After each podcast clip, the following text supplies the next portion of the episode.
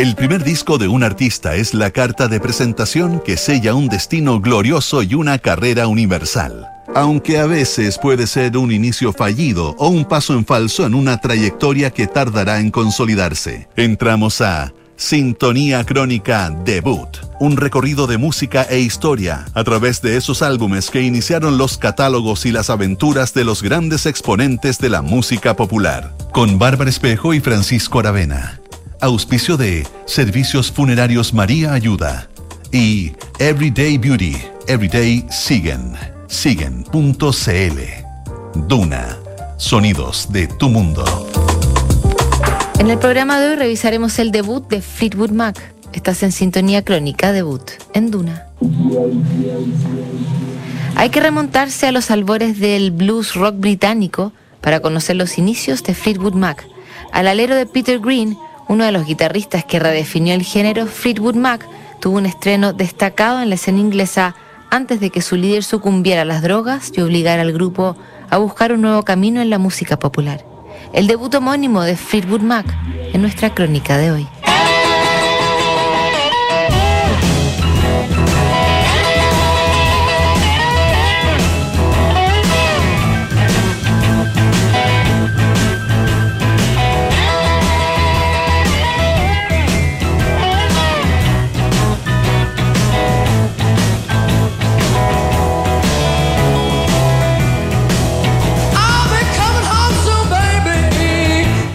De ser una super banda de la música pop, Fleetwood Mac era uno de los buques insignias del blues rock que pobló la escena británica desde mediados de los 60.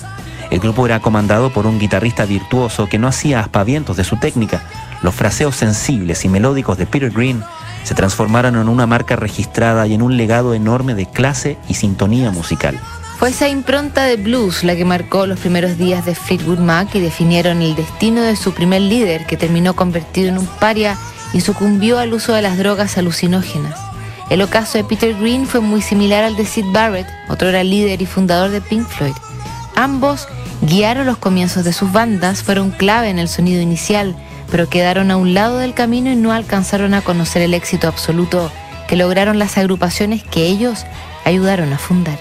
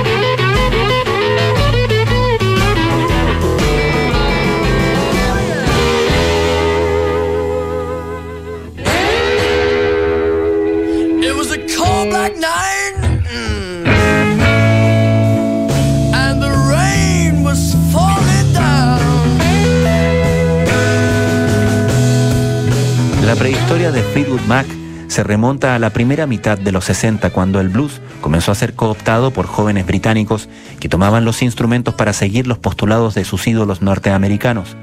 Los discos de Muddy Waters y B.B. King se convirtieron en verdaderas Biblias para los guitarristas que poblaron la escena inglesa y para los nombres que harían historia pocos años después. Peter Green era uno de esos muchachos que se curtió tocando guitarra desde su adolescencia y comenzó a buscar trabajo en la escena del blues que hervía en las noches de Londres. Cuando Eric Clapton, el guitarrista más alabado de esa época, dejó al grupo de John Mayall and the Blues Breakers para formar Cream, fue Peter Green quien ocupó su lugar.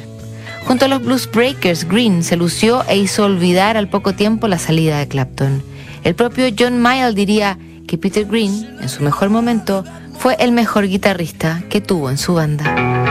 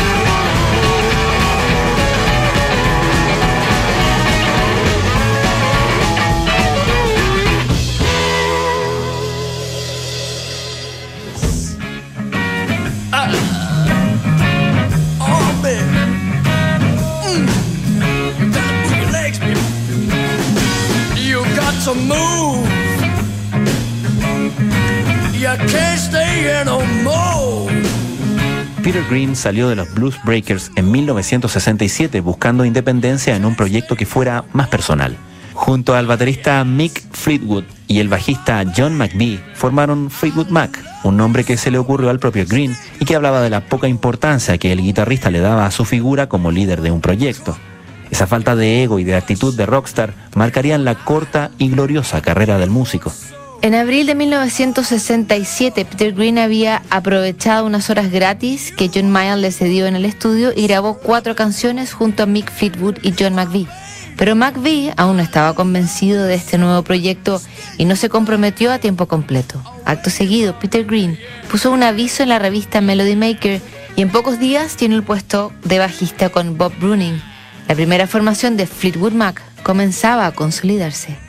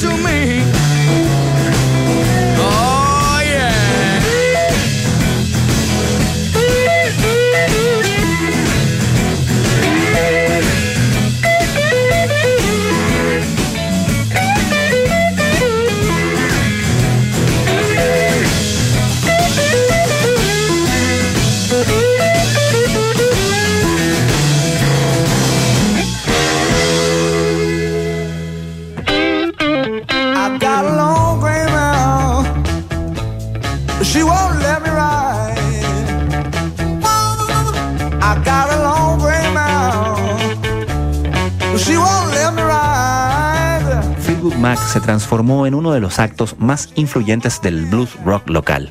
Encabezado por Peter Green en guitarra y voz, el grupo comenzó a amasar una audiencia fiel y a presentar composiciones originales que nacían de la inquieta cabeza de Peter. Junto a él también estaba Jeremy Spencer, otro guitarrista que amaba el blues y que compartía las responsabilidades vocales de Green. Entre los dos amasaron un repertorio de originales y covers que comenzarían a probar en las eternas noches de Londres. Mientras el nombre de Peter Green seguía cosechando elogios como guitarrista de blues, Fleetwood Mac selló su formación original cuando John McVie decidió dedicar todo su tiempo a la banda y reemplazó al bajista Bob Bruning.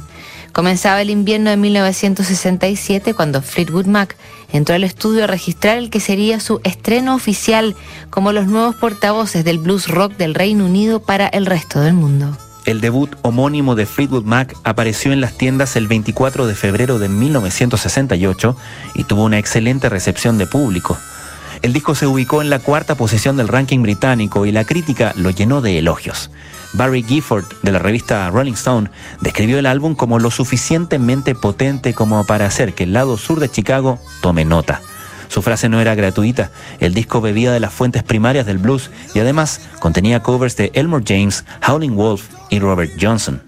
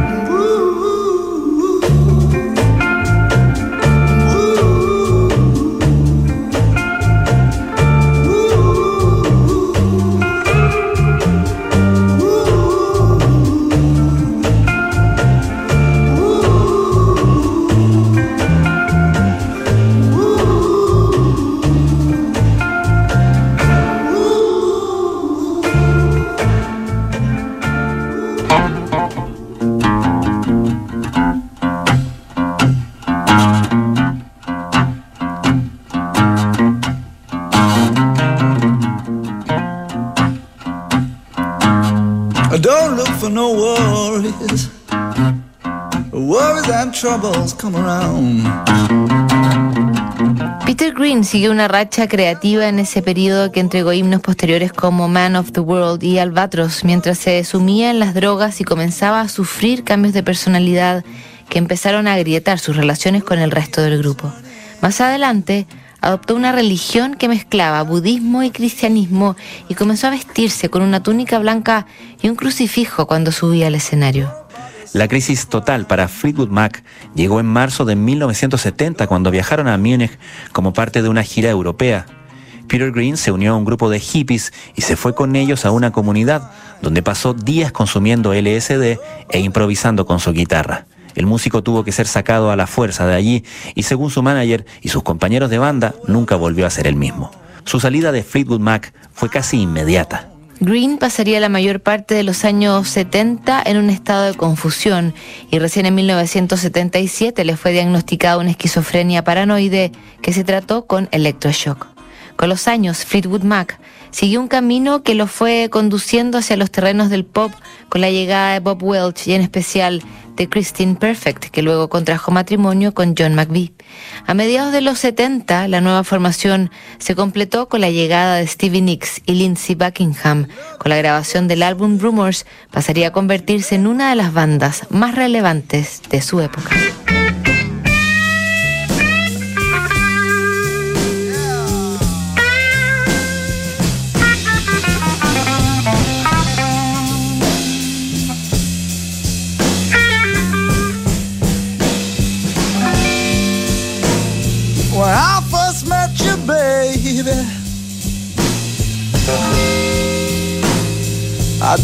Even know your name.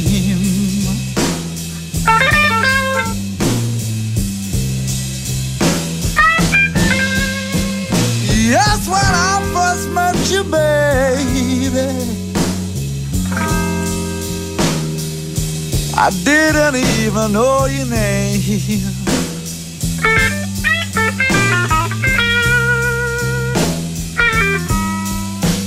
Yeah, I was feeling so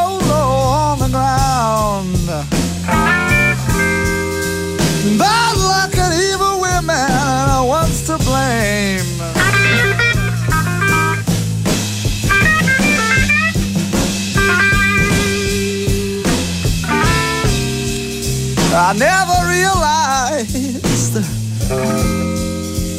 just how sweet and kind one woman can be.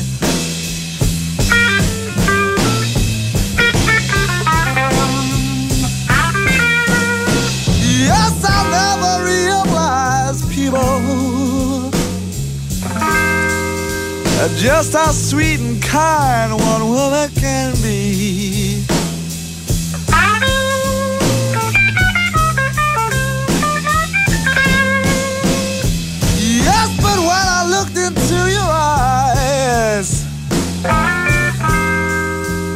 I knew true love had come to me.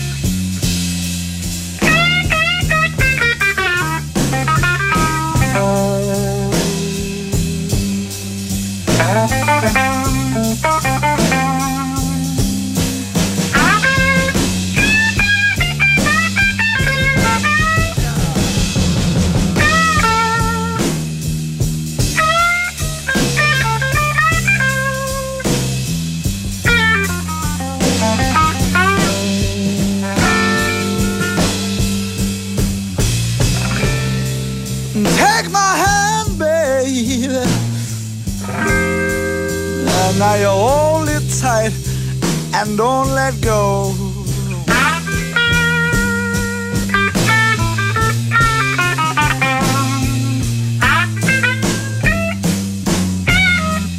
Take my hand. Now hold it tight and don't